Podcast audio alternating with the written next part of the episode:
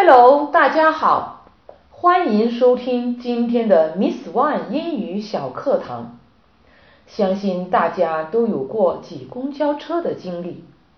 中国遍地都是公交车，但美国的公交系统就没有中国那么发达，而且每趟车之间的相隔时间也比较长，等公交车自然也是一件费时的事情。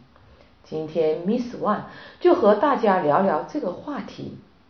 情景一：该搭哪趟车？What's the matter？What's the matter？怎么了？Matter，matter，名词，事情、事件。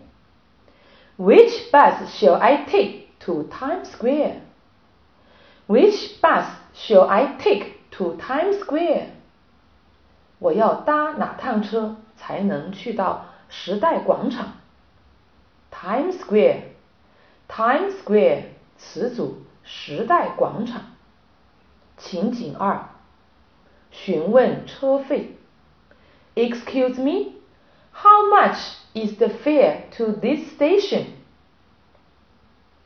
Excuse me, how much is the fare to this station? 请问 到这个站要多少钱？How much? How much? 多少钱？在这里用来询问价钱。Is ten dollars to ride? Is ten dollars to ride? 十美元。Ride, ride，动词，乘车、骑马。情景三。想坐在别人旁边。Could I sit next to you? Could I sit next to you? 我可以坐在您旁边吗？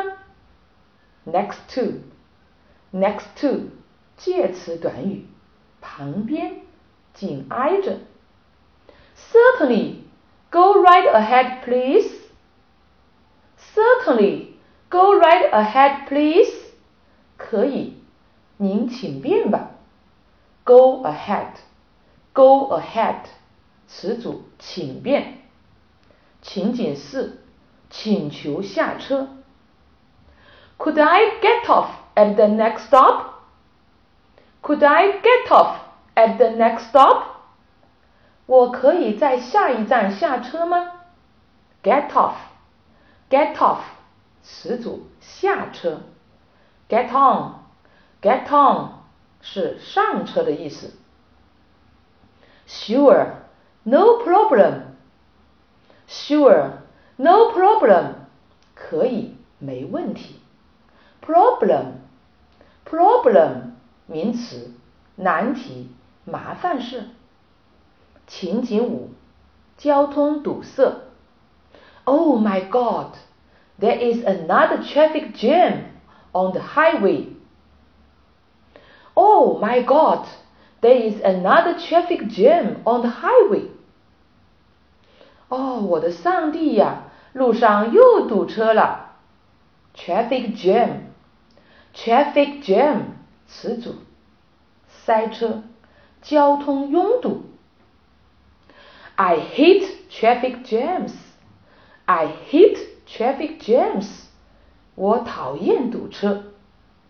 Hate hate 动词，憎恨、厌恶。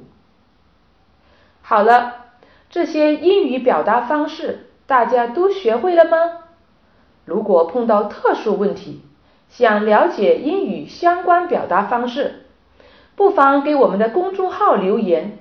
您的朋友圈分享是我们创作的动力哦。